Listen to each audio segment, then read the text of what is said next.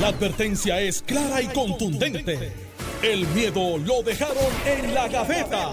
Le, estás dando play al podcast de Sin, miedo, de Noti1630. Bueno, eh, la semana comenzó con el tema de los maestros y termina con el tema de los maestros. Eh, hoy eh, la Migdalia Santiago, esta es presidenta de la organización Educamos, eh, utilizó, o sea, a- habló en una entrevista en la mañana de hoy de la posibilidad de que los próximos días los maestros se vayan de huelga indefinida. Huelga indefinida. Esas son palabras mayores. Lo son.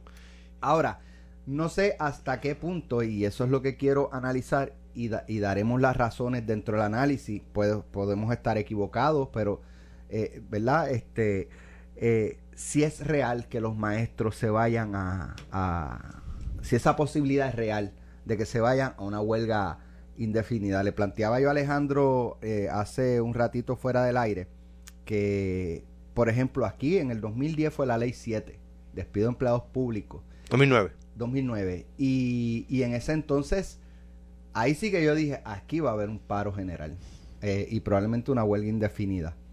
Y no ocurrió.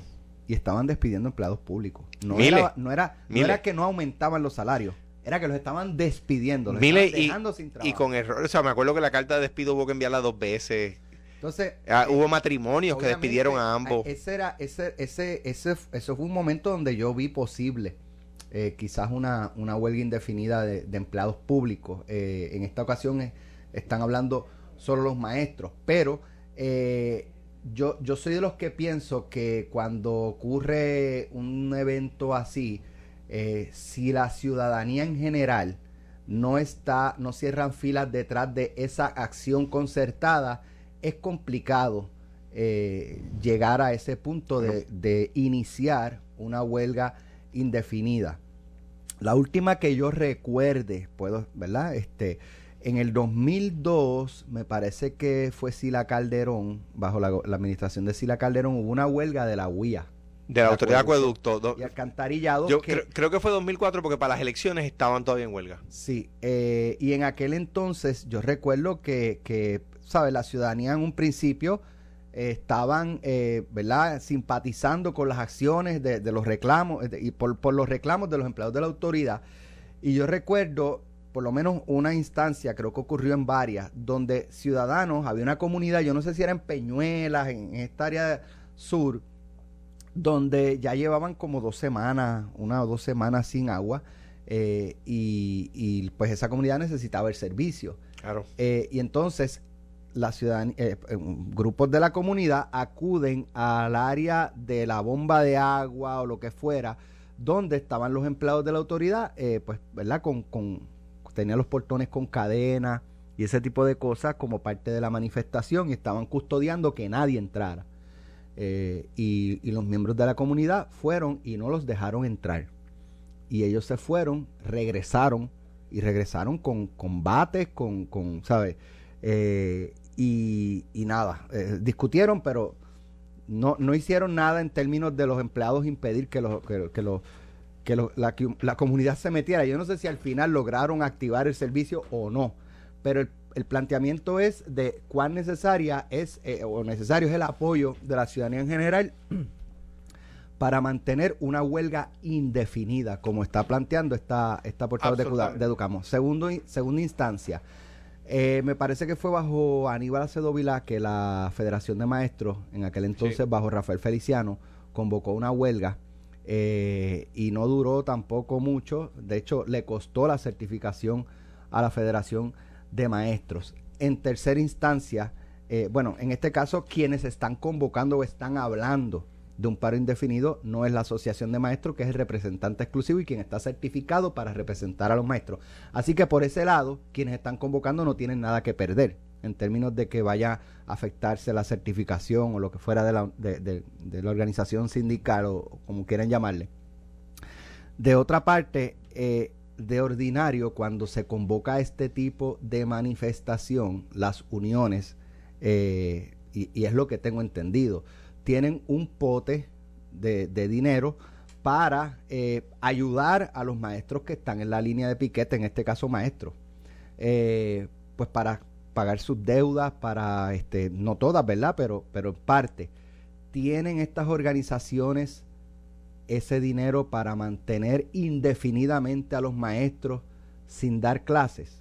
Si la respuesta es que no tienen esos recursos económicos, veo complicado que los maestros se vayan a tirar indefinidamente a la calle. Siempre hay un sector dentro de, cualquier organización, ¿verdad? Eh, eh, que, que, que, sí tenga la, la, voluntad de hacer eso, pero yo me sospecho que no es la mayoría. Entonces, por último, para que ustedes entren a, analizar, eh, si tú hablas hoy de la posibilidad de huelga indefinida en, las, en los próximos días y pasa una o dos semanas y no, no concertas lo que, lo que fue tu amenaza, creo que pierde fuerza en algo. No, es, no, no el reclamo, ni, ni, ¿verdad? Pero, pero como mollero eh, para presionar al gobierno se pierde algo de fuerza. Eh, porque amenazaste con algo que finalmente no lo cumpliste. Eh, Mira, así que lo, lo abro y vuelvo y digo, estos son análisis, ideas que me vienen a la mente, opiniones. Para y para hilar, hilar un poco entre ellas, entre esas ideas. y para que la gente, explicar un poco a la gente, porque este, la ley de sindicación de empleados públicos es una ley de Rosselló, padre, que lo hizo a cambio de que los, sindicatos eh, puertorriqueños se aliaran a sindicatos norteamericanos, ¿verdad?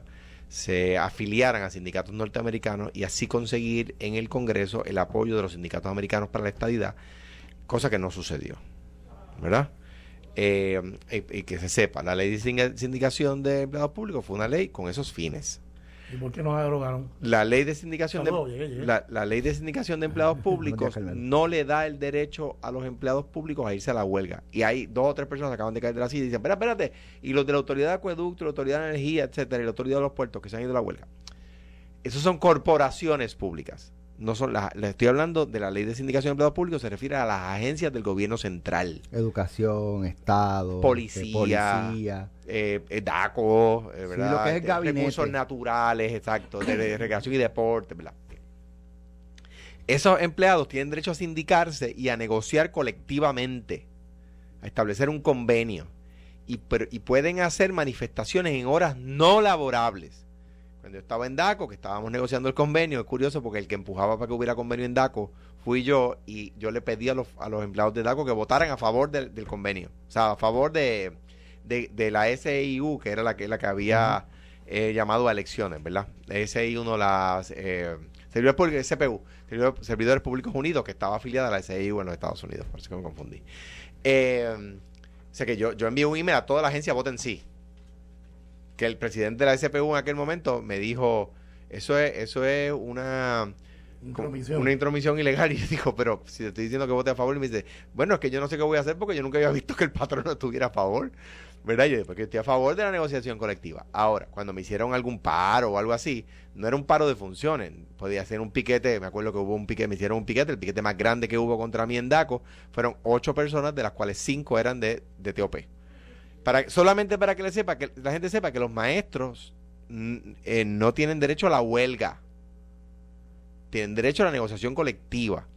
Esa ley de sindicación de empleados públicos ah, eh, permite que cada agencia lleve a cabo una elección y esa elección es para, para escoger su representante exclusivo. Educación, aunque tiene miles de empleados, no puede tener más de un representante, tiene uno y puerto, eh, perdón, y eh, recursos naturales tiene uno y DACO tiene uno. no, no es como en ustedes han visto que en la autoridad de energía hay dos uniones principales, la, la UTIER y la UITICE. ¿Verdad? Eh, pues en, en, DACO no puede haber los inspectores, no pueden tener una unión distinta a los gerenciales. No, no, no. Tiene que ser el mismo representante exclusivo, ¿verdad? Eh, los directores escolares y los maestros, ¿verdad? ¿verdad? Tienen un representante, que es la Asociación de Maestros. ¿Por qué? Porque la federación había ganado la elección. ¿Y qué hizo la federación? Lo que la ley les prohíbe, que fue que convocar y comenzar una huelga. Convocaron, comenzaron una huelga, el gobierno fue a la corte, la corte los desertificó, porque la ley lo dice clara y medianamente. No, no, no admite interpretación, ¿verdad? Recuerden que cuando la ley es clara, los jueces no pueden tratar de interpretarla de manera distinta. Bien, la federación pierde la, la, representación exclusiva bajo el gobierno de Aníbal. El, bajo el gobierno de Fortuño se trata de evitar la elección a toda costa. Se evita la elección a toda costa. En, eh, porque se sabía que iba a ganar la asociación. Gana la asociación cuando se hace la elección en su, en su momento. Y hoy la asociación es su representante exclusivo. Por eso Alex dice, puntualmente, con razón, no es la asociación la que está hablando de huelga. Es Educamos. Y otro punto muy importante. Cuando, recordemos el paro indefinido de los empleados telefónicos, cuando la venta era telefónica. Yetel era la Yetel y no me acuerdo. Y, la y otra más. Porque ahí había una de gerenciales y había otra de, de, de celadores de, ¿verdad? De los, de los que trabajaban en los postes, Ajá. ¿verdad? Bien. La unión le pagaba el salario a los empleados en huelga porque la corporación se los dejó de pagar cuando empezaron a faltar. Y eso es bien importante. Igual hace la UTIER, o hacía. Igual, igual la UIA. La, la pregunta es, educamos que está hablando de huelga indefinida. Educamos, Tien- ¿tiene para pagarle ese- la compra a los maestros? Exacto, no todos los compromisos económicos, pero parte. Claro. Sí, por lo menos los alimentos, este, Claro. para, para Pero- compensar Ahora, o, o amortiguar Y- y- y el dejar de recibir. Ahora, por, salario. por último, y, y regreso con, con- con este tema. Yo creo, y no he escuchado, que la asociación, que eh, los policías, que los bomberos, tienen ante sí, tienen, o sea, existen los mecanismos para hacer el pote con dinero nuevo que no represente cargas nuevas al consumidor, de manera que se solucione el problema. Por lo tanto, yo creo que la protesta, que estoy de acuerdo con, lo que la protesta, se hagan a favor de algo, no en contra de algo. ¿De a favor de qué? Pues voy a dar varios ejemplos. A favor de los proyectos de ley que, que hacen que en vez de pagarle al, al punto de droga, se le pague Hacienda. Eso lo quiero tocar en la próxima media hora, porque Lo- en el lo- PPD hay objeción Lo- y, en el, y- y en- y en el PNP también. Y esto, es bien, sí, sí, sí. y esto es bien sencillo. Pero Eh, el PPD es más liberal, se supone. Se supone que sí. Esto es bien sencillo. ¿Estás a favor de que cobre el punto o a favor de que cobre Hacienda? Es así. Porque uno de los dos va a cobrar. Hoy E- Escuche, Uno- escuche, escuche Luis Raúl Torres. es a favor de. Y Tomás Rivera Chats. Es, es A a, los fa- dos. A los dos y a, los- a todos los que se opongan. Esto es a favor. ¿Usted está a favor de que ese dinero lo cobre el punto de droga? ¿O está a favor de que ese dinero lo cobre Hacienda? Porque usted lo quiera o no lo quiera, uno de los dos lo va a cobrar. ¿Le guste a usted o no? ¿Me guste a mí o no?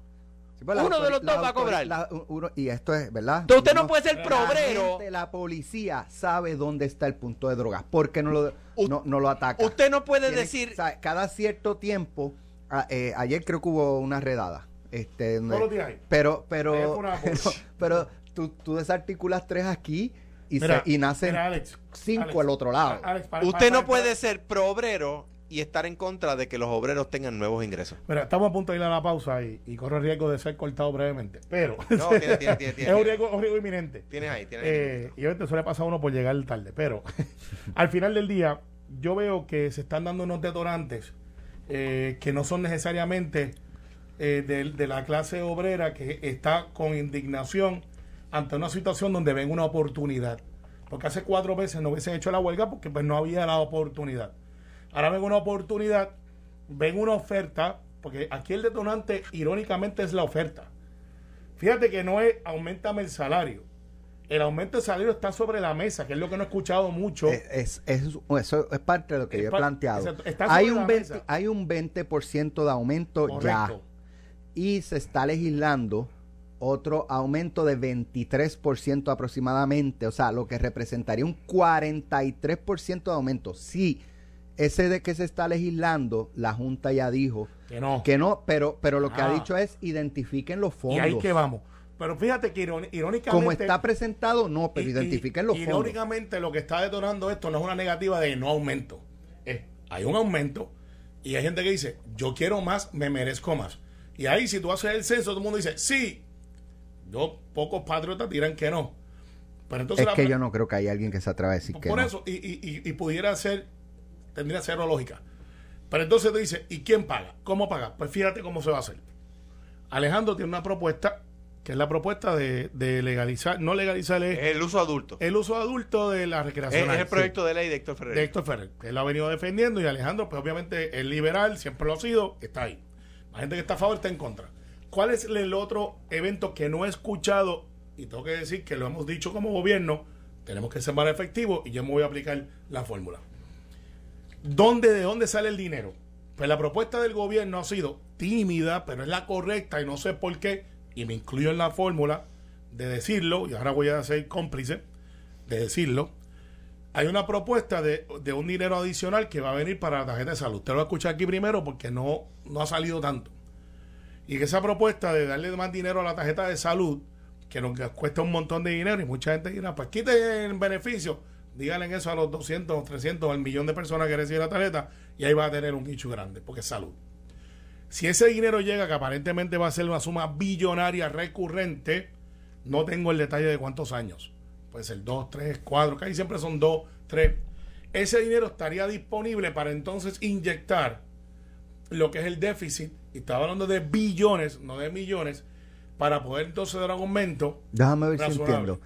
Hay una cantidad billonaria de fondos federales que están por aprobarse En dos para el meses, sistema dos meses, para el sistema de salud de Puerto Rico. Correcto, que nos liberaría fondos estatales. ahora, no es estatales. no es de pareo, no es que No, no, no, es porque si, si si fuera de pareo yo te voy eh, Claro. un billón, pero tú tienes que poner un billón, pues entonces ahí Claro, no. claro. No, O no, sea, son no- fondos estatales que ahora mismo estamos subsidiando la tarjeta de salud. ¿Cuánto? ¿Cuánto tiene más o menos una idea de cuánto eh, se está subsidiando en este puedo, momento? Te puedo conseguir información después de la pausa. Mil y pico millones de pesos. Ok, pues eso es mil y pico de millones que se liberarían. Pues yo no estoy reclamando que son los mil y pico de billones, porque no sería. Pero ponle, ponle La 600, mitad, con la 600, mitad.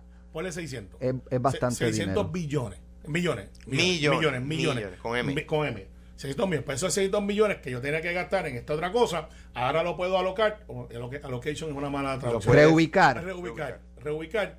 Quizás no los 600, pero puedo decir, aquí tengo 200, 300 para inyectar en ese déficit que tengo. Eso no va en contra de la propuesta de Alejandro, que sería una discutible y que no creo que avance tan rápido como los dos meses. Porque la propuesta de, de Alejandro, que es una de rebote de, de, de Ferrer, de Héctor Ferrer Hijo, eh, creo que se va a tardar más de los dos meses. Pero si en dos meses el gobierno anuncia, hemos recibido esta inyección adicional de dinero para la tarjeta Y recurrente. y, y recurrente, pues mira lo que pasaría. Ahora se activa la próxima cláusula. Tendría que ir entonces a la Junta y decirle, tú me pediste que yo te identificara el dinero. Pues aquí está. Y la Junta va a decir, ¿y por cuánto tiempo va a ser ese dinero? recurrente. Aquí está. Entonces, pues ahora, ¿qué tú quieres hacer con ese dinero? Volvemos a la analogía de, aquí está el cuarto, ¿dónde mueve los muebles? Claro. Eh, mala analogía, pero fue lo que nos dieron para trabajar. Entonces, pues esto, pues tírame el actuarial de cuánto yo puedo impactar. Positivamente sin quedarme pelado. Porque uno tiene siempre que guardar un poquito, porque aquí tengo que tener una, una economía de ahorro. Al final del día, yo creo que se va a resolver el problema. Creo que se va a resolver. El ICHU, y yo creo que ahí es que la presión tiene que venir cuando entonces ya el gobierno tenga el dinero y decir, bueno, pues ya tú tienes los chavos, ¿qué tú vas a hacer? Y si el gobierno no reaccionara, entonces ahí tú dices, pues espérate, ahora yo que sé que tienes el dinero, esto es lo que yo quiero. O estos son mis reclamos. Y empezamos la negociación. Yo los reclamos ya están y se Claro, pero, pero ahora los reclamos son patrióticos, olímpicos y sin resultado porque no tienen una opción de resolver. Y, y yo, y me hiere a veces la retina cuando yo escucho gente diciendo, estoy a favor del aumento. Sí, es verdad. Eh, todos estamos. ¿Quién paga? Yo siempre he hecho ese análisis aquí. Si es cuando escuchas, te hiere el tímpano. Eh. No me Mira, con que te hiere la retina tenemos que ir, tenemos que ir a la que pausa. con los ojos Exacto. Y Tenemos- que escucha con los ojos. Ah, Mira, porque tenemos que ir a la decía pausa, Becker que, pero- la, la- ¿cómo, es- cómo que decía Becker? Que aquellos que pueden que, que pueden hablar con los ojos también pueden besar con la mirada. decía Mira, antes de ir a, de ir a la pausa y regresamos con lo de la marihuana y Luis Raúl, eh, hay un concurso Noti 1 la semana que viene. Carmelo viene vestido de Cupido. No, el esa- concurso eh, tiene que ver con San Valentín. Eso no va a pasar. Usted puede ir, usted puede ir, No usted puede ir, usted pasar. puede ir a cenar con Carmelo vestido de Cupido, Exacto. Ah, Vamos a llevar a Carmelo vestido de Cupido. No, no, con el pañalcito, las alitas Yo- y el y y flecha. Aquí- No hagan, no hagan mental ¿Cómo por que no? Aquí está el que anda de eso. modelo y el que anda haciendo abdominales Mira. todos los días son ustedes dos. Mira. Yo soy contento La- como estoy. a partir del martes que viene hasta el viernes vamos a estar regalando a las personas, ¿verdad? Eh, que, que, pues que, participen eh, una cena en Burbujas by René. Bueno, Y se van a regalar otros, unos certificados son de Burbujas by René y otros certificados son de Tierra del Fuego, de nuestros amigos René Reyes y Julio Méndez. Sí, que son y- dos, por- dos espectaculares. Aparte de eso, 100 dólares de Vanilla Gift Card. Así que son 200 dólares aproximadamente lo que vamos a estar regalando. ¿Qué tienen que hacer? Escuchar Noti 1630 todo el día. Y cuando lo digamos aquí al aire, llamen ahora la llamada número tal. Esa se lleva el, el- un certificado para la cena y, eh, y un Vanilla Gift Card. Así Y- que mire, y cuando- le, cuando le- facilitamos el, el 765 regalito para su 1820. pareja más la cena. Pero ¿y cuál es el número? Para llamar. No, la semana que viene. Ok. Pero es, el mismo. El, el dial. 7587-230, pero no Sí, es hoy. a- Alejandro acaba de dar el número de los talentos No para es llamar para hoy. la entrevista. Ay, ese número tiene 25 años y eso lo sabe todo Puerto Rico. Vamos a la, a la pausa y regresamos en breve. Estás escuchando el podcast de Sin, miedo, de Noti1630. Y estamos de vuelta en Sin Miedo. Lo que pasa es que Alex parece que tuvo una emergencia. Fue, fue- ah, no, no fue al baño. Pensé que salió corriendo al baño. Estoy buscando, pues yo mencioné ahorita este, lo de Luis Raúl y no encuentro la nota. Y entonces, pues ahora tengo la duda de, pero me estoy casi seguro que, que leí en algún momento ayer que Luis Raúl Torres se oponía este, al, al proyecto de Héctor Ferrer de, de eh, ¿verdad?, aprobar el uso de la marihuana recreacional. Recreacional. Así que lo- no, no sé si debamos Mira. tocarlo, esperar a ver si encuentro Bueno, la nota. eh, yo- pues no, el- no quiero decir algo que no sea correcto. El- Digo- el- y López lo, nos va a escribir por Yo, texto. yo, lo- lo- Ya yo- mismo. yo respeto, yo respeto mucho a Luis Raúl, como saben, tengo una, una buena relación con él. Eh, y pero siempre se ha opuesto. O sea que ahora, esta coyuntura, no- la última vez que se opuso, estaba empezando lo del cannabis medicinal. Yo creo que el cannabis medicinal le ha abierto los ojos a mucha gente que se ha dado cuenta que esto no es lo que, lo que nos vendían de niños, que nos decían que era el diablo. Al fin y al cabo, todo, para que se sepa, en Estados Unidos y en el resto del mundo, el cannabis se hizo ilegal por presión de las tabacaleras. Eso es un hecho cierto, ¿verdad? No era, no era ilegal. En el siglo XIX no era ilegal. En los primeros años del siglo XX no era ilegal. Se empezó a hacer ilegal por presión de las tabacaleras, por la competencia que le representaba un producto que, que no es adictivo como el tabaco que, y que pues, pues, se entendía que iba a ser una competencia demasiado fuerte para los productores de tabaco en los Estados Unidos. De ahí surge la prohibición. Entonces, eh, el- esto- este tema del cannabis, más lo que han hecho los, los- el resto de los países, en Estados Unidos ya van 39 estados con cannabis medicinal, 39 de 50, o sea, faltan solo 11, y con, con el uso adulto del cannabis van creo que 20 y pico o 10 y pico, o sea que, que esto se está moviendo muy aceleradamente. Ahora bien, la coyuntura es la siguiente. El punto de droga, los puntos de droga están cobrando millones de dólares al año, millones de dólares al año, por un producto sin ningún tipo de control de calidad, al que le, le añaden anfetaminas, al que le añaden anestesias, al que le añaden un montón de cosas que pueden dañar al joven, ¿no? O al adulto. Lo que están haciendo estos estados y estos países es controlando la calidad para que sea un producto que no haga daño o que haga, ¿verdad?, el, el- el mínimo daño. Y número dos, imponiendo impuestos a ese producto, que, al, al dinero que hoy cobra el punto de droga. O sea, e- esto es sencillo. ¿Va a cobrar el punto o va a, o va a cobrar los maestros? Es así. Entonces, ¿qué pasa? ¿Qué pasa? Carmelo está La- a punto de, de- la- de- de ser un voto a favor. La Yo no sé, yo coyuntura- creo, yo te- creo. La- eh, la- eh, tu, la- tu- la- tu futuro leyendo mente está La, en coyuntura- algún momento. La coyuntura es la siguiente. En aquel momento no había esta coyuntura. En aquel momento no, no teníamos las protecciones de quiebra y si nosotros buscábamos un recurso, un recaudo nuevo, se iba a incautar para el pago de la deuda, ¿verdad? Hoy no, hoy tenemos la protección de- de la- de la- del título 3 de promesa, ¿verdad? Del, artículo, de la- del capítulo 3 de promesa. Hoy se le- la legislatura puede aprobar una ley sin, sin, que sin el visto bueno o negativo o, o lo que sea de la Junta, ni de nadie, ni de Dios, ni del diablo, ¿verdad? Diciendo, ese dinero que se estima conservadoramente en 80 millones de dólares el primer año y va aumentando hasta 600, hasta entre 500 y 700 millones el quinto año. ese dinero va para pagar el salario de los maestros o ese dinero va, para pagar en parte el salario de los maestros y en parte el dinero que necesita la IUPI, ese tipo de cosas, ¿verdad? Dirigido, por ejemplo, a educación. En el 100% de los estados y de los países que han aprobado el uso adulto del cannabis, en el 100% se ha reducido el consumo, número uno, ha aumentado los ingresos. El estado de Colorado es el más elocuente. Colorado ha recaudado tanto dinero que en un momento del año empieza a devolverle dinero a la gente, o sea, no a los que compran, al 100% de la población. La gente empieza a recibir cheques del Estado, de tanto dinero que el Estado recauda. Este es el Estado de Colorado. Sí, y- pero todavía tuvieron un backlash ahí. Yo, ¿En qué? yo, yo vengo, te explico ahora. Que empieza eso casualmente es un legislador que yo conozco. Se llama Carlos, eh, pero no iba a decir Carlos Tobón, que es de, de Rhode Island, que me acaba de escribir ahora. Eh, Dan, eh, Dan Pavón. Eh, de hecho, se ha, conver- se ha convertido en uno de los gurús a nivel. Cuando él era, fue hasta senador, porque lleva ya. Ellos se mueven bastante rápido de lado a lado. Y ahora Dan Pavón, que vino a deponer a Puerto Rico. Yo lo traje a Puerto Rico a deponer. Yo creo que tú estabas en el Senado Puede ser. eh, que es un legislador que fue el que de los pioneros a nivel estatal que dijo, miren, esto de la marihuana hay que mirarlo.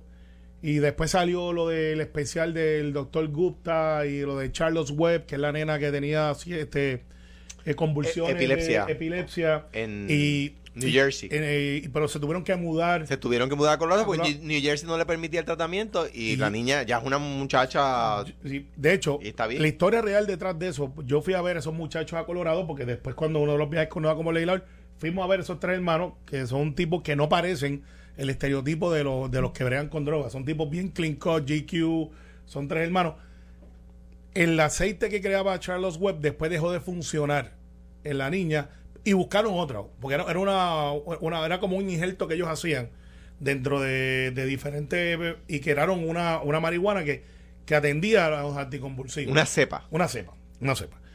Eh, ¿Qué pasa? Sí, Colorado hizo un montón de billetes, y creo que era ridículo, 900 millones en impuestos nada más, en eso nada más.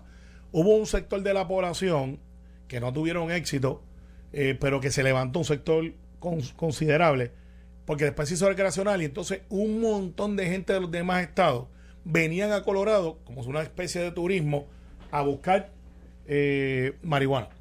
Y otros estados dijeron, pues ¿sabes qué? Ahora yo quiero este legalizar porque se me están yendo para allá y la están trayendo para acá. Y los ciudadanos de Colorado, algunos se sentían, un significativo, incómodos porque se daba el hecho de que estaban fumando en las aceras, aunque la ley decía que supone que se le llevaran para su casa. La ley decía que no podían este, conducir vehículos de motor mientras, mien- mientras este, estaban bajo los efectos. Pero mi hermano, eso no funciona así porque lo que hacen es que literalmente... Yo entiendo eso, eh, pero lo que pasa es que hoy, hoy se está vendiendo. Sí, sí, y, Y, hubo- hay gente conduciendo vehículos de motor bajo los efectos y hay gente tengo- conduciendo, eh, en la- fumando en la acera y Hacienda no cobra. Tengo el audio. Vamos a escuchar a Luis Raúl Su opinión, eh, ayer se presentó por, por su homólogo Héctor Ferrer una medida para eh, legalizar la marihuana, el consumo de adulto controlado. Eh, ¿Usted qué le parece? Pues yo te voy a decir lo que yo le he dicho a Héctor Ferrer y he dicho muchas veces públicamente, y a él mismo se lo he dicho. Yo no voy a dar mi voto a ninguna medida que quiera despenalizar eh, o legalizar la marihuana si no es a través de un referéndum al pueblo de Puerto Rico. Okay. Y se lo he dicho, yo, yo de hecho radiqué en cuatro años anteriores proyectos que iban dirigidos a que se abriera un referéndum para que el pueblo decidiera si aprobaba la marihuana medicinal en aquel momento, si aprobaba la despenalización o si aprobaba la legalización total del uso del cannabis y de la marihuana. Eso, esos proyectos no progresaron, pero ahora lo hemos hablado y se lo hemos dicho y de hecho yo no creo que el compañero Ed- Héctor Ferrer logre la, los votos suficientes en la Cámara para aprobar eso, si no es a través de un referéndum de consulta directa al pueblo, que sea el pueblo de Puerto Rico el que determine si está a favor o no de que se legalice la marihuana en Puerto Rico. No cree, dijo que no cree que logre los votos, si no es con un referéndum. yo creo que no logre, Ok. que no los va a lograr.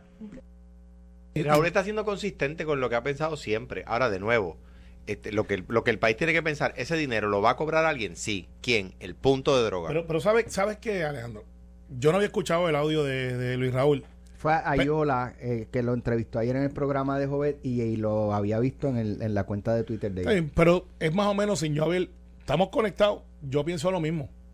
Esto es un excelente ejemplo para introducir a Puerto Rico lo que se da con algunas medidas eh, que merecen ser consultados al pueblo, porque incide, en mi opinión, en la calidad de vida, positiva o negativa. Usted escoge el site que usted quiere estar, eh, de la calidad, de la calidad de vida que usted quiere en la sociedad.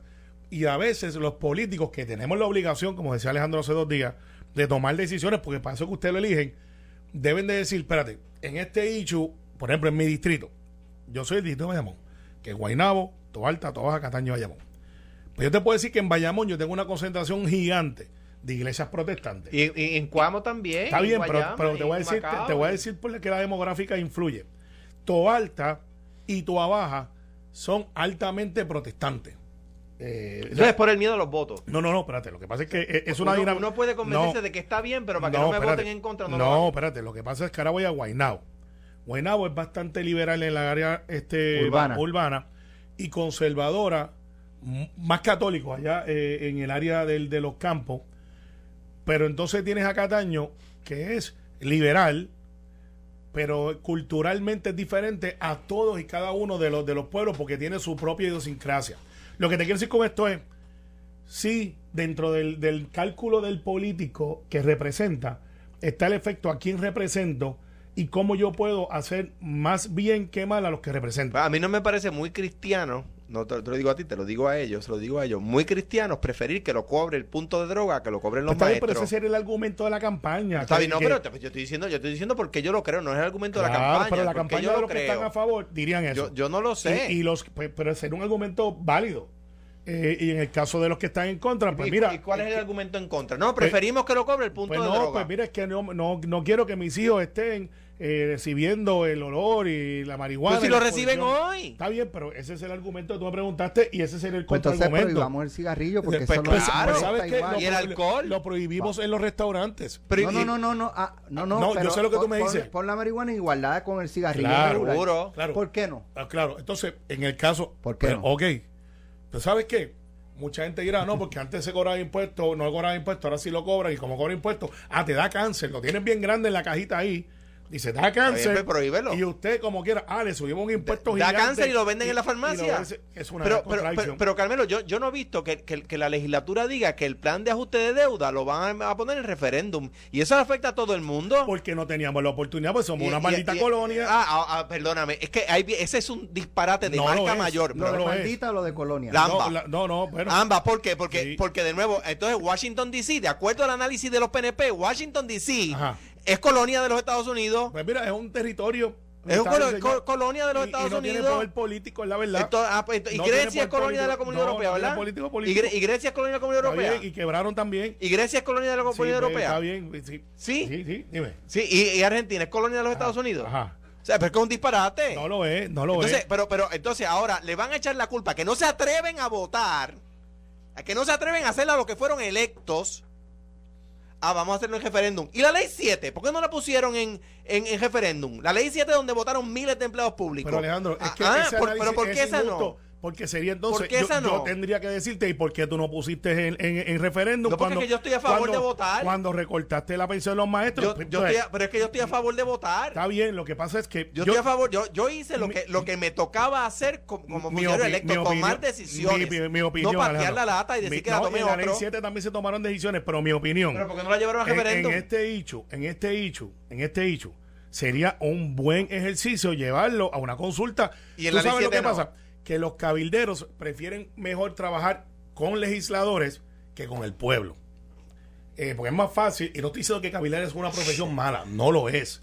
De hecho, hay legislación que los cabilderos han influido positivamente y llevan información correcta. Lo- los cabilderos prefieren trabajar mejor con los legisladores que con el pueblo y, lo- y los legisladores prefieren coger fundraisers de los cabilderos que del pueblo. bueno, con el pueblo no lo pueden vamos a hacer una cosa, que vamos a hacer una cosa, que va- vamos a presentar un No proyectito de ley que prohíba que los cabilderos participen en fundraisers. Gobernador, no Pues mira, tú sabes que fundraiser, eso no existe. fundraiser. No, o sea, así que a usted le hace falta unos cuantos. Ayer llamé a José En Luis. el Partido yo no Popular parece que se le olvidó esa palabra hace como, tiempo. como yo Mira. no soy de hecho, by the way, la información que tengo es que los fundraisers que habían en, en, septiembre, septiembre, octubre, noviembre y diciembre se suspendieron por el tema del COVID. Y ayer llamé a José Luis, José Luis por- por- cri- critiqué aquí, ¿verdad?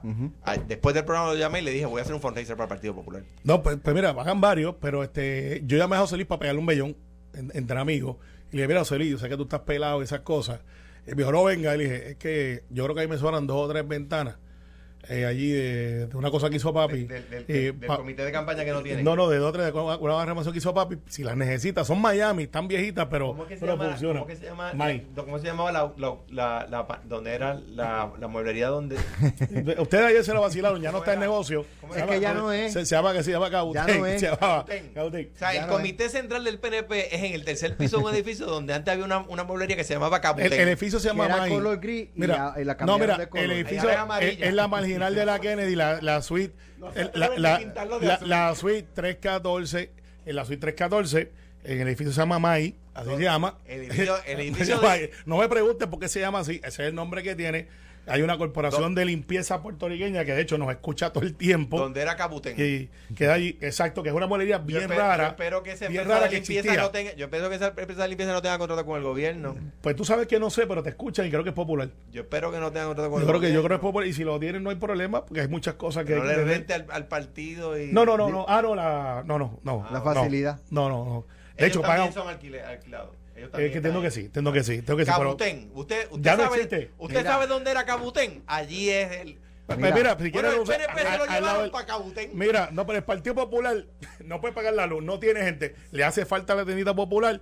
José Luis, tengo las tres ventanas Miami, están viejitas, las podemos pintar y te las presto para que por lo menos ponga algo allí donde está el, la cosita esa. El PNP está, se fue para Cabutén. Ah, de hecho, se filtra el techo. Deben de hablar con la que se anuncia aquí. No, Alejandro lo sé yo. Yo lo sé. ¿Lo sellaste? Sí. Pues se está filtrando Mira. otra vez. Eso fue hace unos añitos, ¿verdad? No sé Se, si ha vuelto a se está filtrando otra vez. Porque me lo dijo, me dijo, te lo vendo. Yo le dije, no lo voy a comprar. Pues se ponen a usar el sellador ese que anuncia en otros lados. Por eso, el que anuncia ya, aquí ya está filtrando de nuevo. está filtrando otra vez. José Luis me hizo una oferta y yo le dije que no. Gracias Carmelo, gracias Alejandro, que tengan excelente fin de semana y recuerden, la semana que viene comenzamos a regalar el martes certificado de 100 dólares para cenar en Burbujas by René en Tierra del Fuego con 100 dólares de Vanilla Gift Card para Son que- buenos. que le compre regalito a su Mire, pareja. cuando vaya a burbuja, Y- pida el bistec Mira, encebollado. mira. Espectacular. Esto fue, el podcast de Sin, miedo, de Noti1630. Dale play a tu podcast favorito a través de Apple Podcasts, Spotify, Google Podcasts, Stitcher y notiuno.com.